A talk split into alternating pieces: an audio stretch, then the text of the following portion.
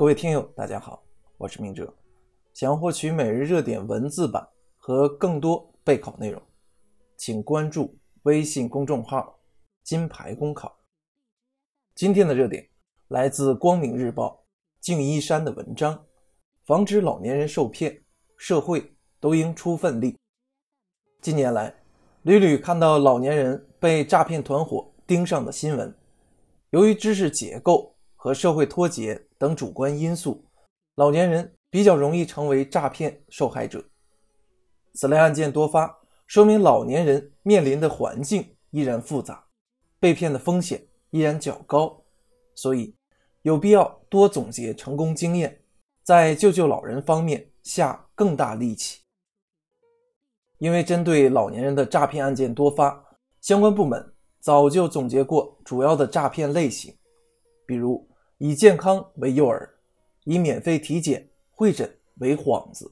诱骗老人购买各种神药；以亲情为诱饵，打电话给老人，谎称亲人发生车祸、欠债等紧急情况，忽悠老年人转账；还有在路上假装捡到值钱物品，让老人参与分赃，拿现金换取假的贵重物品等。这些常见的诈骗套路。虽然屡屡被揭穿曝光，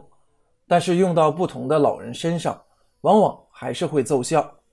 这说明，一方面，防诈骗的宣传推广不够，相关部门应该针对老年人接触媒体，尤其是新媒体少的特征，送知识进家门，提高他们的防骗能力；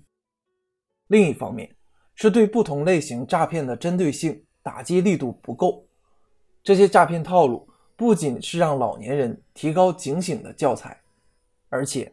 应该成为警方办案、相关部门强化管理的指引。当然，有必要提醒的是，防止老年人被诈骗，不仅只需要警方技术和制度的保障，对犯罪分子进行精准打击，家庭和社会层面也应该在救救老人的问题上多出一份力。过去的很多案例显示。那些被骗的老年人，往往都是缺少子女、亲人的保护和提醒。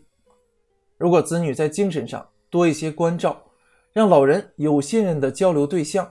很多诈骗悲剧就不会发生。很多健康讲座类的诈骗活动，堂而皇之的在商场、小区举办。如果多一些社会阻力，也许诈骗就不会如此猖獗。